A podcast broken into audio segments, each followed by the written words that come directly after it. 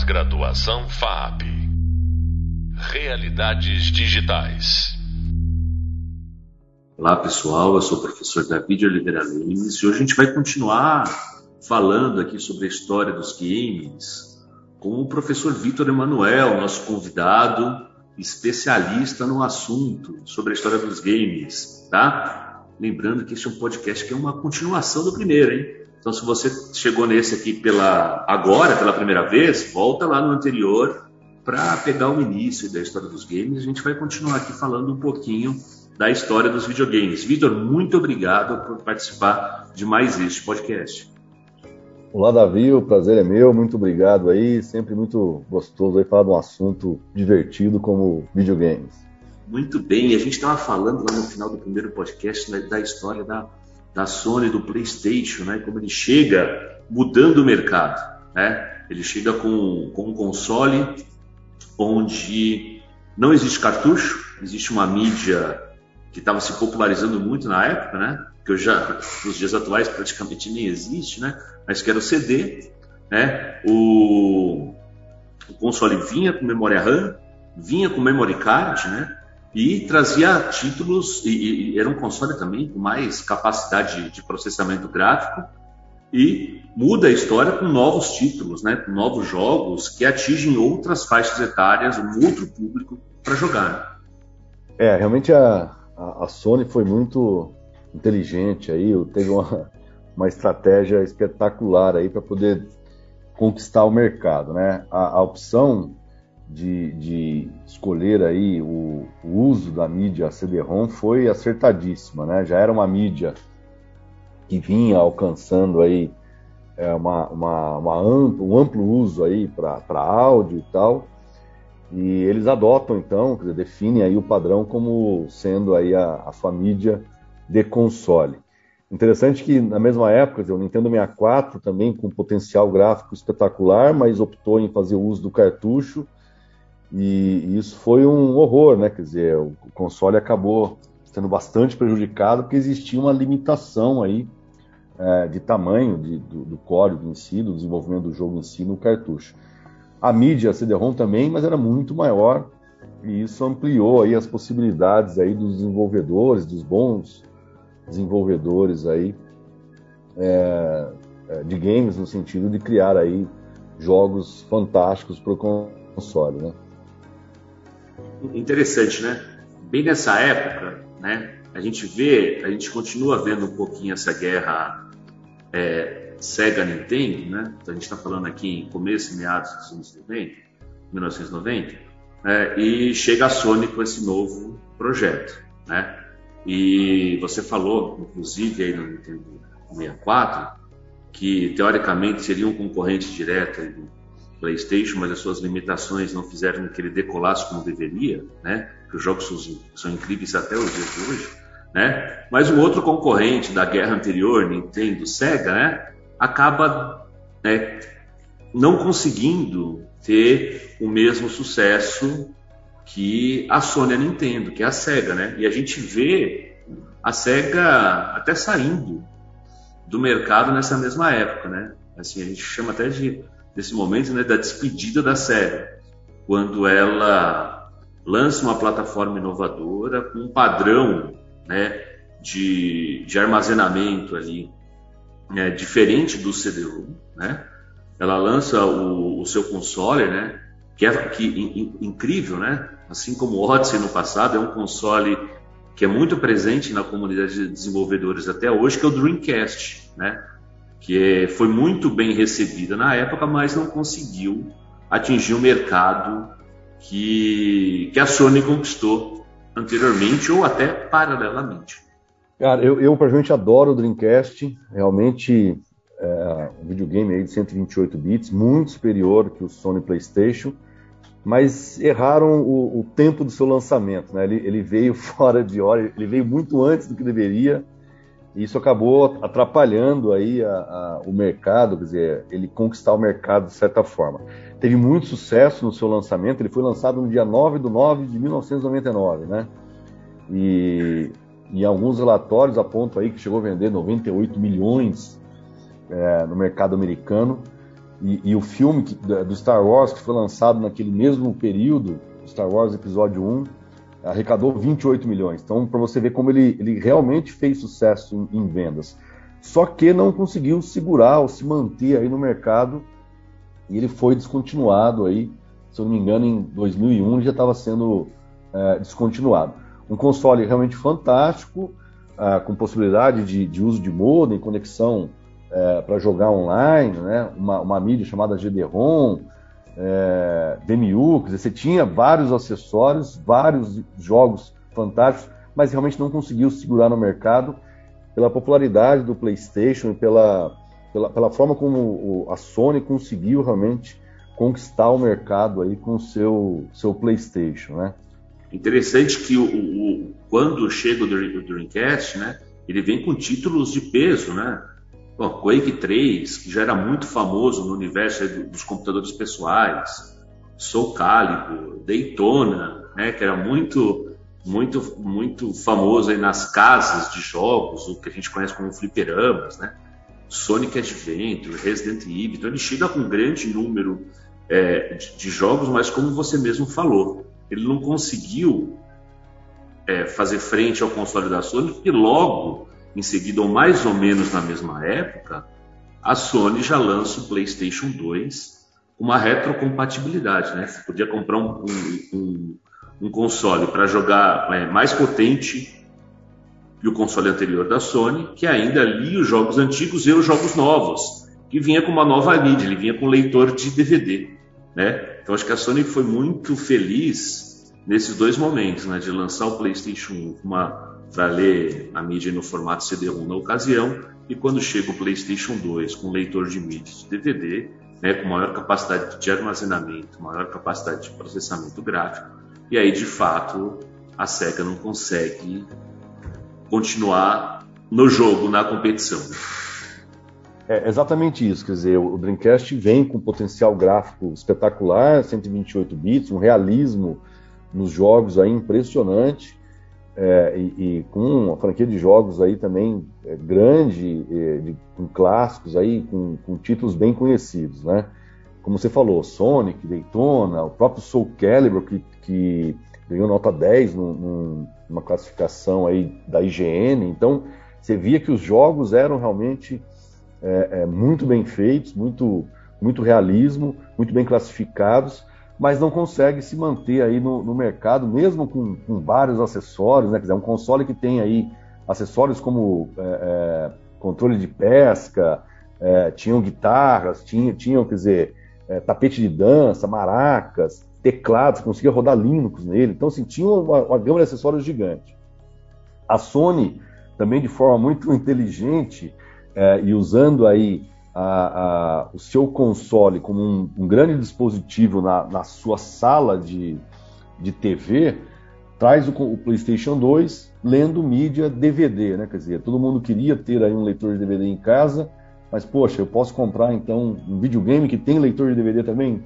Então o pessoal adotou aí a, o PlayStation 2 e você ainda podia rodar todos os jogos do PlayStation 1 também no seu PlayStation 2. Cara, era realmente espetacular aquilo e o mercado Sony é, só cresceu, né? Quer dizer, é, dois grandes consoles aí realmente não tinha como competir com a Sony é, naquele momento, né? É, o meu PlayStation 2 funciona até hoje. Ó, só para constar aqui, eu acho que o seu também. O meu, o meu funciona, tiveram várias versões, né? Mas é isso mesmo, cara. É realmente. É, eu, é tenho, eu tenho dois ainda. Não, aquele... o maior, o FAT e o. o, e o Slim, tenho dois. Né? É, o, o Slim é 75% menor, é bem interessante. É. Mas, de novo, o apelo de você poder ter um console que já lia DVD naquela época, ah, não preciso comprar um leitor de DVD, né, um, reprodutor de DVD aí. Eu posso comprar um console que já faz tudo, é o grande, grande unidade de entretenimento aí na minha sala. Então isso aí foi bem, foi bem difundido, bem legal aí. É. E, interessante, né? Porque o mercado começa a mudar, né? É, então a gente tem o PlayStation 2 com esse domínio todo, essa central de entretenimento, como você fala, mas é um mercado gigantesco que naquele momento tem um grande, né, tem, tem, tem um grande player praticamente aí dominando o mercado, mas as grandes empresas de tecnologia não iam ficar de fora, né? E a Microsoft então chega com um produto é, muito similar ao PlayStation 2, porém diferente, né? É, com uma arquitetura diferente, com jogos diferentes e mais ou menos aí na época aí do PlayStation 2, né? É, a, especificamente em 2001, a Microsoft anuncia que está desenvolvendo seu próprio console, o Xbox, para fazer frente justamente ao PlayStation 2 e também ao, ao outro videogame da, da, Nintendo, GameCube, que a gente pode falar dele daqui a pouco, né? Mas a Microsoft, enfim, entra no jogo. Exatamente. A Microsoft já tinha participado, de certa forma, do projeto do Dreamcast, né? Então ela, ela já estava ali rondando, correndo por fora, de certa forma, né? Ela lança realmente o Xbox. É, naquele momento teve muito questionamento, porque era um, um computador um Celeron, se não me engano, encapsulado aí como videogame, e, e isto é, mexeu um pouco no mercado, foi uma grande festa de lançamento na E3 tal, e, e o mercado come, começa a, a, a, mudar novamente de rumos, né? Quer dizer, a Microsoft, como uma grande empresa de tecnologia, não iria entrar para brincar nesse mercado. Eu lembro de comentar isso nas minhas aulas na, na época do lançamento. Falou, olha, a Microsoft está chegando aí, ninguém acreditava no, no console, todo mundo com o pé atrás, de certa forma, mas a gente tinha certeza que ela não ia brincar é, nesse mercado, né? Quer dizer, ela ia entrar realmente sério e a gente vê hoje aí os outros consoles Xbox como estão, mas naquele momento aí ela estava no início, né? Estava no início aí da, da briga com a Sony. Interessante que tem um, tem um concorrente paralelo aí, né? tem um concorrente paralelo que é o seguinte, então se a gente tem essas duas brigando, tem aquele o, o game o GameCube aí também entrando na jogada, né?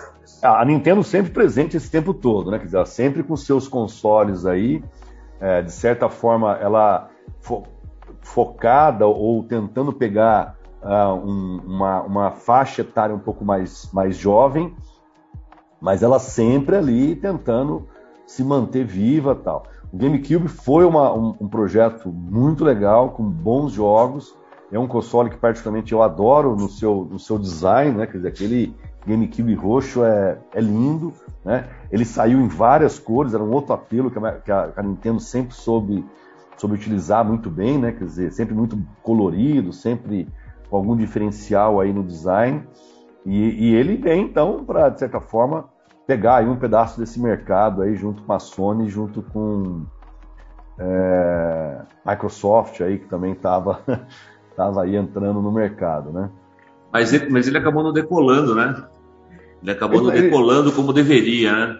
Não, não decolou, realmente ficou aí também é, preso. A mídia utilizada não era bem um CD-ROM, era uma, uma mídia num tamanho é, diferente, uma, uma, uma, mídia de CD, mas num tamanho diferente. É, tinha bons jogos, mas realmente não. Era, era difícil brigar com, com, com, a Sony PlayStation, né? Quer dizer, a gente tem que, tem que também olhar nesse sentido que para desbancar aí a Sony PlayStation, realmente a briga é, é muito pesada, né? E realmente não consegue. Mas o que é interessante dessa mesma época, se a gente olha para essa linha do tempo, né? É, tem esses, essas duas grandes brigando, né? Tem lá a Sony com o seu PlayStation 2, Xbox com a Microsoft com o Xbox, depois na sequência aí o Xbox 360 se diferenciando também por um hardware mais robusto, maior capacidade de processamento gráfico e títulos exclusivos. Mas tem um fator muito interessante nesse, nessa época também que a gente vê, andando um pouquinho no tempo, que é, a Nintendo olha para esse mercado, né? E fala assim, tenho que mudar a forma de jogar. Porque a gente estava então acostumado a jogar com pads, com joysticks, enfim. E chega a Nintendo fala assim, ok, esse mercado está consolidado, e se eu mudar a forma de jogar, né? E aí chega o Wii e tudo muda novamente. Exatamente. É... aí você viu que o que é a pesquisa, né? Quer dizer, como que a área de engenharia aí atuou e, e realmente trazendo aí sensores de movimento, aceleração, ah, nos controles, né, trouxe realmente ah, uma, uma, uma, amplitude gigantesca aí na possibilidade de, de jogos. E isso foi, quer dizer, foi, foi um, um boom aí no mercado. Ah, gente que nem, na verdade, estava jogando mais, pessoas aí que já tinham abandonado seus consoles há muito tempo, voltaram a comprar aí o Nintendo Wii justamente por, por essa nova uh, novo modelo aí de, de jogar, novo modelo aí de interagir com o dispositivo eletrônico aí, de certa forma, né? É, e isso foi curioso porque o próprio nome, né, quer dizer, Wii, nós em inglês, se escreve Wii com W-I-I, né, mas se fala Wii e remete a, a, nós, a todos aí, de certa forma. Então a campanha foi muito isso, de você colocar todo mundo para jogar. A campanha trazia fotos aí de pessoas da família mais nova, os pais, os avós, todo mundo sentado no sofá e jogando com os controles aí de movimento, pela simplicidade, pela facilidade de se interagir aí com o jogo é, e todo tipo de jogo com esses controles aí com, com vários sensores, né? Tem um, fator, tem, tem um fator comportamental interessante, né? Que você você cita, né? É, que eu posso estar errado na minha colocação, mas eu acho que, uma, que, que a gente pode, inclusive, seguir nessa linha, é que enquanto nesses, nos dois outros concorrentes, quando a gente olha para a história, né, o PlayStation 2 já caminhando para o PlayStation 3, o Xbox, o Xbox 360, traziam experiências onde você tinha que jogar sozinho ali, né, você no máximo com uma outra pessoa, né, em dupla, dependendo do, dos jogos, o, o Wii resgata essa questão de jogar em família, jogar em muitas pessoas, né? Você pode jogar ali, assim, tem, tem modos de jogos com até quatro pessoas ao mesmo tempo, né? Então ele resgata esse a simplicidade, né? Traz de novo o videogame para o centro da sala, faz as famílias se reunirem, faz as, os amigos se reunirem, né? E muda esse, o, o jeito de jogar. E isso é muito interessante que vai na direção das questões comportamentais, né? Eu estou ali, é uma reunião de amigos, uma reunião de família, onde tem aquele é, videogame que foge do tradicional no seu modo de jogar e vai agregando as pessoas na sua volta. Exatamente, quer dizer, a, a proposta era ver o, o, videogame de uma forma diferente. Era para poder desconstruir o próprio videogame. Né? Você poderia, com esse controle na mão, ser um maestro de uma, de uma, de uma grande orquestra, Poderia ser uma espada, poderia ser uma, uma arma, poderia ser uma, uma direção de um carro. Você tinha é, boards de, de, de movimento para exercícios físicos.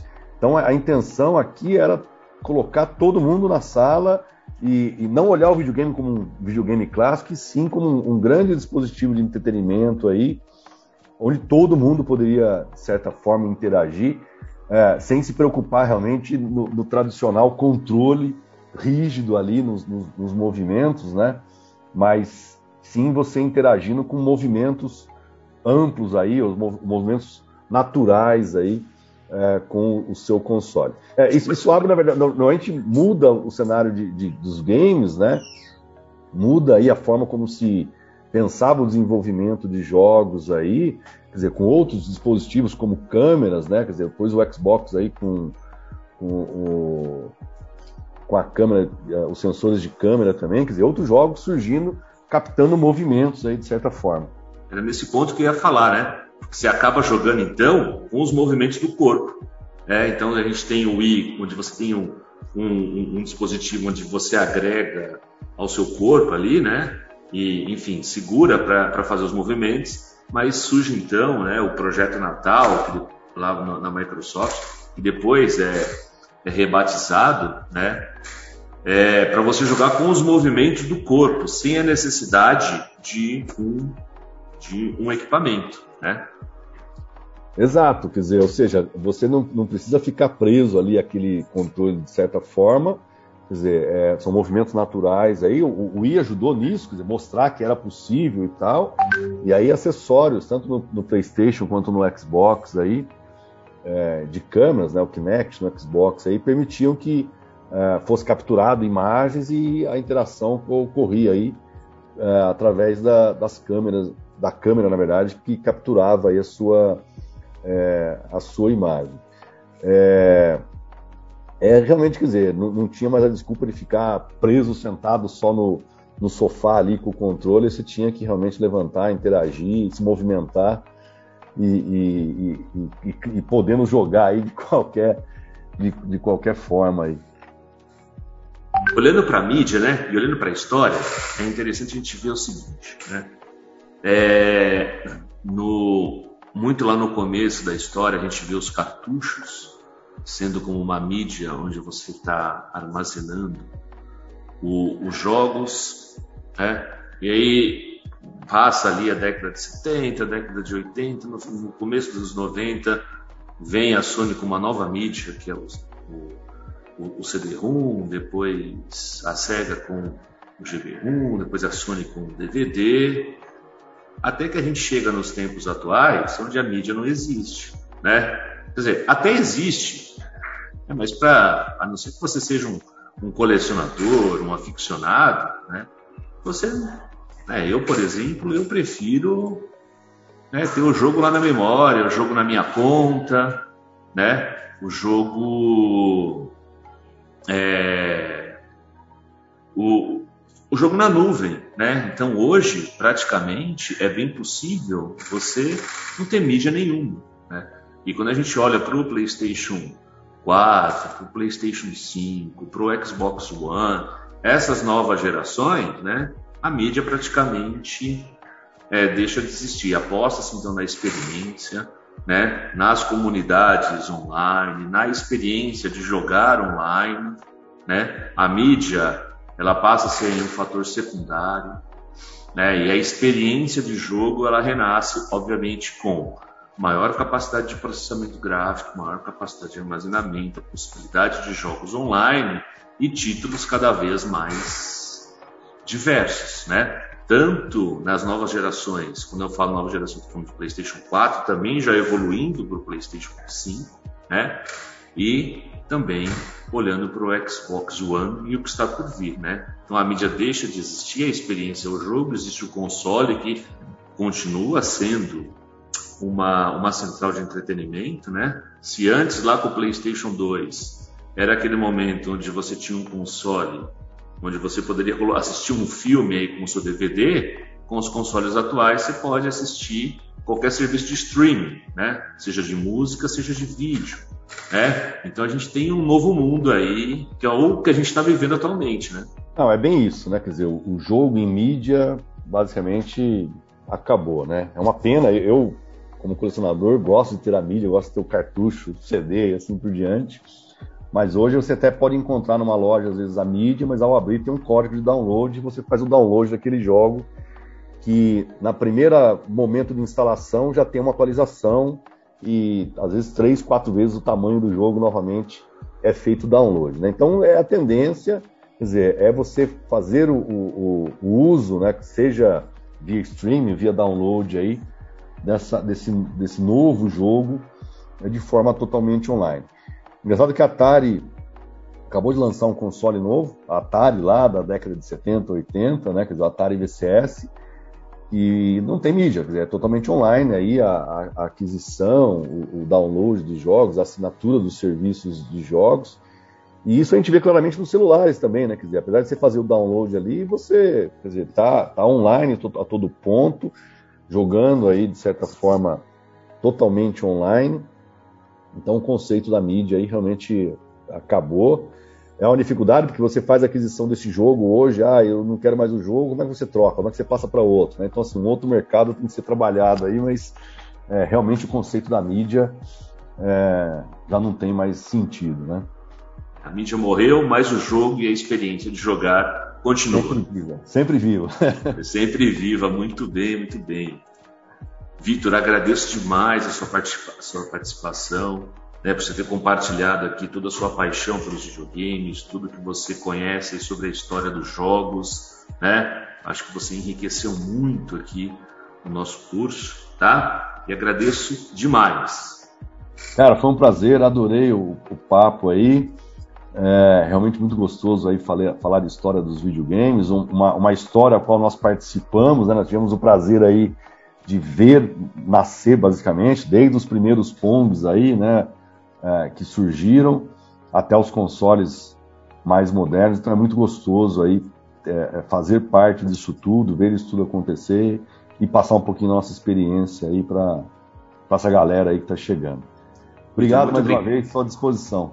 Isso aí, Victor, muito obrigado. Você acabou de ouvir um podcast sobre a história dos games. Com esse tema, ou sobre esse tema, convido você aí a acessar nosso hub de leitura, baixa lá o e-book que tem aí sobre a história do, do, dos videogames, onde tem mais detalhes, detalhes complementares sobre esse assunto, inclusive links específicos ali para complementar é, o seu conhecimento sobre o tema. E assim nós concluímos a nossa disciplina. Muito obrigado. Pós-graduação FAP Realidades Digitais.